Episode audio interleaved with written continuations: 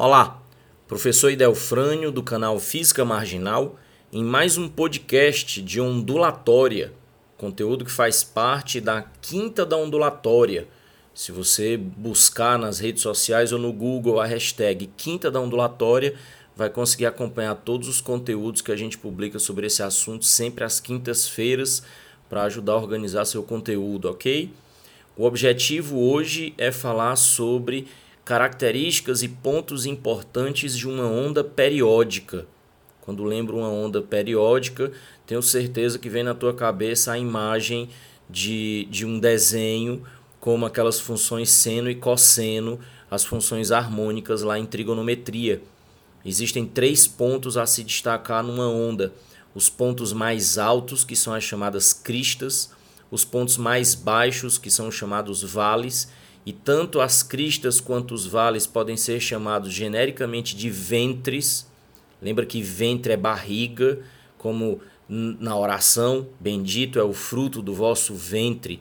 Então eu posso ter uma barriguinha virada para cima, é uma crista, uma barriguinha virada para baixo é um vale. Então o nome genérico para cristas e vales seria ventre. E a gente tem os pontos intermediários, né? o ponto da onda que corta a linha central de referência que são chamados nós. Lembrando que uma onda é a representação de um movimento harmônico. E um movimento, no caso das ondas periódicas, um movimento harmônico simples, que é um movimento repetitivo é, oscilatório. Então, são, é, é um movimento de vai e vem entre duas posições extremas. Esses extremos representam exatamente os ventres e em torno de um ponto central. O ponto central é exatamente representado pelo nó. E aí, em termos de MHS, a gente pode falar em velocidade e em aceleração e também em energia.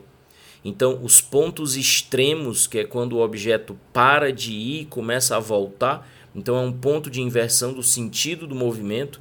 Então, são pontos onde a velocidade é nula. Em contrapartida, se o teu modelo de MHS é, o oscilador massa-mola, você pode entender que os pontos extremos é exatamente onde a mola está no máximo de elongação, no máximo de contração.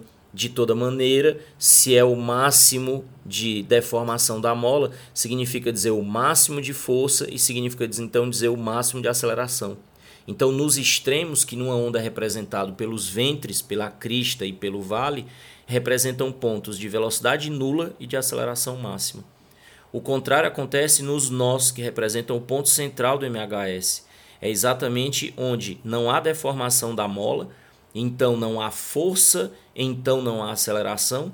Em contrapartida, representa exatamente o ponto onde o objeto deixa de acelerar e passa a retardar, vice-versa. O que significa dizer que é o ponto de velocidade máxima.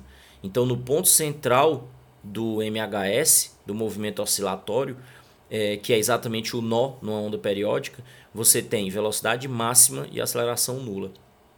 E essa, esse raciocínio das velocidades e das deformações da mola nos fazem pensar e entender as energias envolvidas no processo. Se eu falo em velocidade, eu estou falando em energia cinética.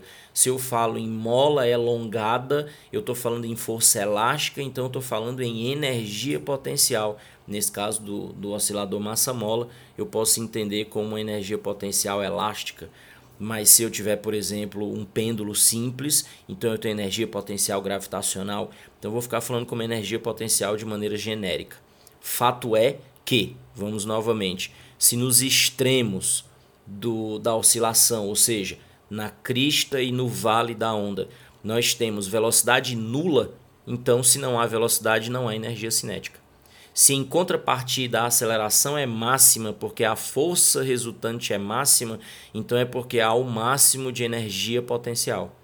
Em contrapartida, no ponto central, ou seja, no nó da onda periódica, na representação gráfica da onda periódica, nós temos o máximo de velocidade, então é o máximo de energia cinética, e nenhuma aceleração, porque não há nenhuma força resultante, então não há nenhuma energia potencial.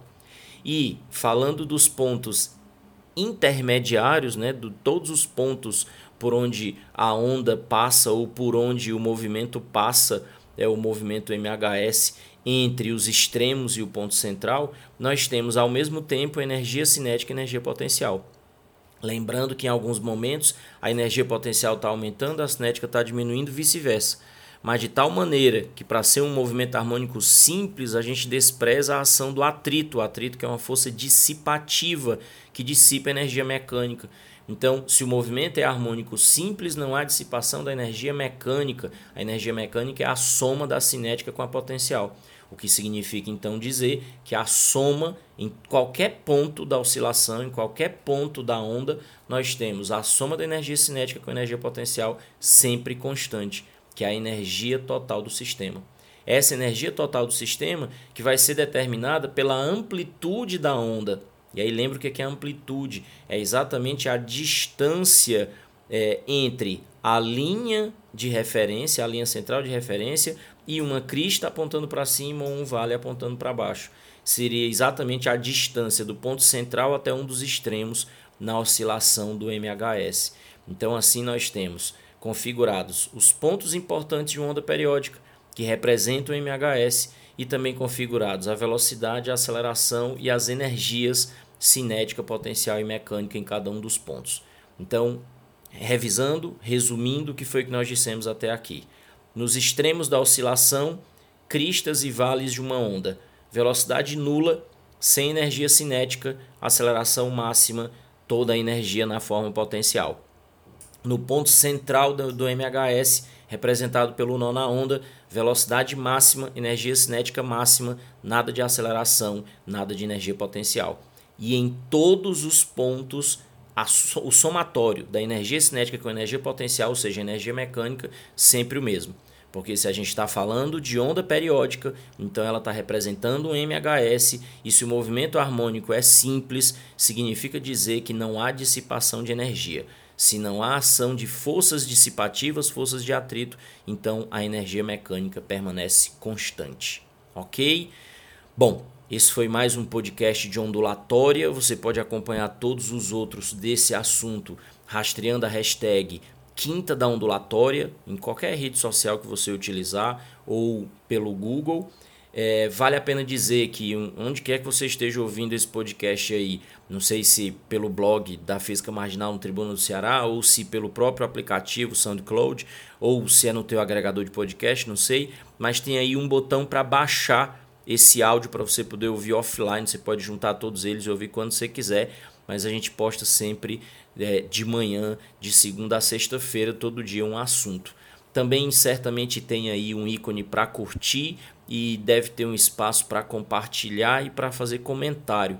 Eu só queria te lembrar que a tua curtida, o teu comentário, o teu compartilhamento é, geram estatísticas favoráveis para o conteúdo nos algoritmos de todas as plataformas do Facebook, é, da página da gente no Facebook, no próprio aplicativo do podcast no SoundCloud, no, no Instagram, é, no ranking do Google. Então essas estatísticas elas disseminam o material para mais pessoas e evidentemente isso é um feedback positivo porque acaba dando para a gente mais condições de produzir esse material.